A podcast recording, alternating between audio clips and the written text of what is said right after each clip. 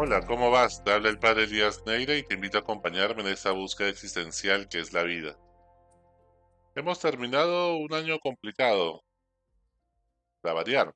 Como peruanos estamos acostumbrados a años complicados, a nivel político, a nivel económico también, y pues que nos han obligado a adaptarnos, a reinventarnos, a siempre estar con el corazón en la boca. Ha habido momentos difíciles, por supuesto, a nivel político, especialmente lo seguimos atravesando, con mucha inestabilidad. Todos hemos perdido también personas en los últimos años, seres queridos que han partido ya a la casa de Papá Dios. Nos hemos acostumbrado a vivir en la incertidumbre.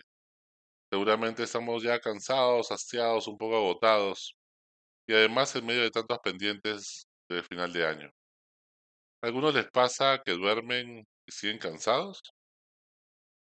Quizás la mayoría ya tienen algunos pues, síntomas de diferentes desgaste emocional o incluso cierta depresión leve, como nos dicen muchas de las estadísticas cuando vemos las poblaciones a nivel mundial y especialmente también acá en Perú.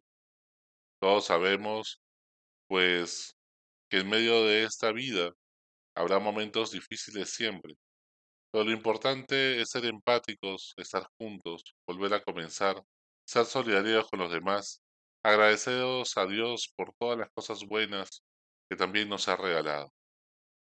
Cuando tenemos solamente un detector de ver cosas malas por mejorar, pues a veces perdemos la perspectiva y no nos damos cuenta que también a nuestro alrededor tenemos tantas cosas que agradecer a Dios y las personas que nos rodean.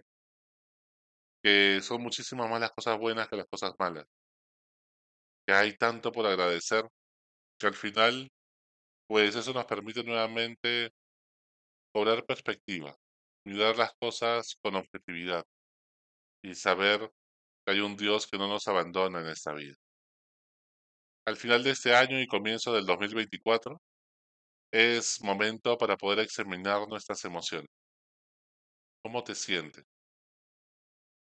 ¿Cansado, frustrado, resignado, entusiasmado, alegre, triste, contento por los logros, decepcionado por alguna situación o alguna persona? ¿Qué es lo que sientes en este momento de tu vida? ¿Cómo se encuentra tu corazón al final del 2023 y comienzo del 2024? A veces nuestros sueños son demasiado idealistas. Nuestras expectativas son tan altas que a veces pues nos vamos a frustrar sí o sí. Pero ¿qué cosas hemos sí logrado? ¿Qué cosas Dios nos ha permitido aprender? Es verdad que estamos con, con un chip de la productividad de nuestro inconsciente que nos prohíbe parar. No pares, reinvéntate, sigue adelante, tienes que lograr. Y si no, miramos al costado comparándonos con los demás. Y eso es lo que también nos hace mucho daño. Y si vemos las redes sociales, peor aún, porque todo el mundo pone su cara más bonita, bastante edulcorada, bastante exagerada. Pero sin embargo, es bueno comenzar a ver cómo estamos en este momento de nuestra vida, cómo está nuestro corazón. Y no pasa nada, nadie se muere si tomas un respiro. Para un momento, reflexiona, detente aquí, anda a tu santuario, que puede ser la playa, que puede ser la sierra, que puede ser de repente tu familia, volver a la casa de toda la vida, que puede ser caminar por el malecón, puede ser de repente un momento con una taza de café en una Starbucks, en una cafetería a la cual estás acostumbrado y que ibas de niño. ¿Qué es lo que tú quieres hacer? ¿Y cómo estás? Un poco de compasión y de piedad. No todo es lograr metas en la vida. Lo importante es disfrutar el camino.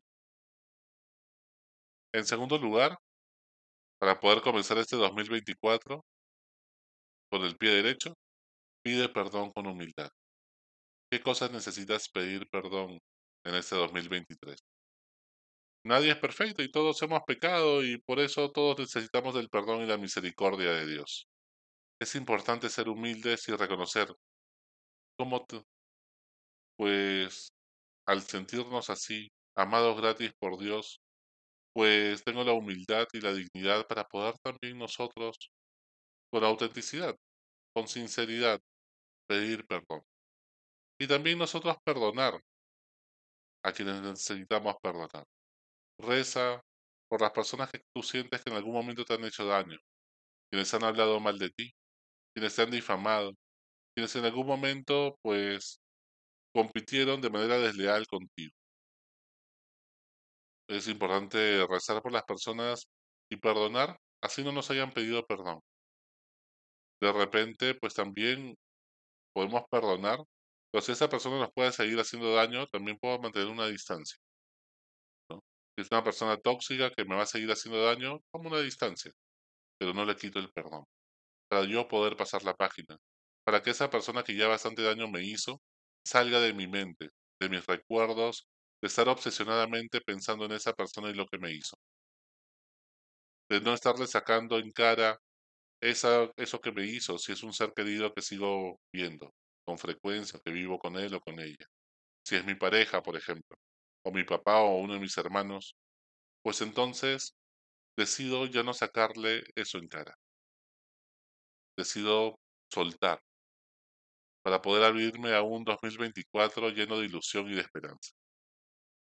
En tercer lugar, agradecer a Dios y a las personas que me rodean, a las cuales tengo tantas cosas que agradecer, porque nadie se hace solo. ¿Con qué cosas que han ocurrido te sientes agradecido con Dios este año, 2023? Si este año, pues con todas sus locuras, con todas sus idas y venidas, tantas cosas que podemos agradecer sencillas, cotidianas de la vida. Y si no ves ninguna, preocúpate. Puede ser que nuestro sensor, para ver solamente cosas negativas, nos está jugando una mala pasada y al final hace que nos deprimamos. Pero no por la realidad, sino por lo que nosotros hemos decidido interpretar de esa realidad con tantas expectativas que nos creamos. Mira que a veces las expectativas matan la esperanza. Las expectativas son humanas y queremos decirle a Dios cómo nos tiene que hacer felices. Pero la esperanza es divina, es un don de Dios que nos ayuda a poder saber que Él nos va a hacer felices. No sabemos cómo. Siempre me abro a la vida como una aventura, planeando las cosas, pero con la flexibilidad para siempre, todos los días, poder romper un poco los planes. Con la plasticidad en el cerebro y en el corazón para poder adaptarme, adecuarme, porque sé que los planes de Dios siempre son mucho más grandes que nuestros planes. Que Dios de las cosas malas también saca cosas buenas no quiso las cosas malas, no quiere nada malo que te pase, ni a ti ni a tus seres queridos. Pero Dios de las cosas malas que pasan, porque respeta la libertad de cada persona, y también hay situaciones fortuitas, Dios siempre saca cosas buenas. Conecta los puntos de tu historia, date cuenta de todo que cobra sentido, que todo se tiñe de color, y entonces serás plenamente feliz, porque encontrarás sentido. En cuarto lugar, toma conciencia de los aprendizajes que has adquirido de cara a la misión que tienes en la vida. ¿Qué has aprendido este 2023? Y a veces aprendemos de los errores, a veces aprendemos de situaciones duras, de crisis, de dificultades. ¿Qué desafíos, qué retos nos han dejado tantos aprendizajes este 2023? ¿Eres una mejor persona que hace un año? Sin duda será un año pues el 2023, que siempre quedará en nuestros recuerdos y nuestra memoria por algo. ¿Cuál es ese algo? Un año que siempre nos desafía con sus retos, con sus situaciones. Pero ¿qué es lo que Dios quiere de ti para este 2024? Y ese es el quinto lugar. Luego de esto, visiona el 2023, 2024 y que te estés siempre con un corazón dispuesto como María, hágase en mí tu voluntad. ¿Qué quieres tú, Señor, de mí este 2024? ¿Qué sueños Dios ha puesto en tu corazón? ¿Qué cosas has aprendido? ¿No? La lección y ya estás dispuesto a dar un paso más. Cultiva siempre tu vida familiar, las relaciones con tus amigos. Recuerda siempre que la calidad de tus relaciones será el techo de la calidad de tu felicidad.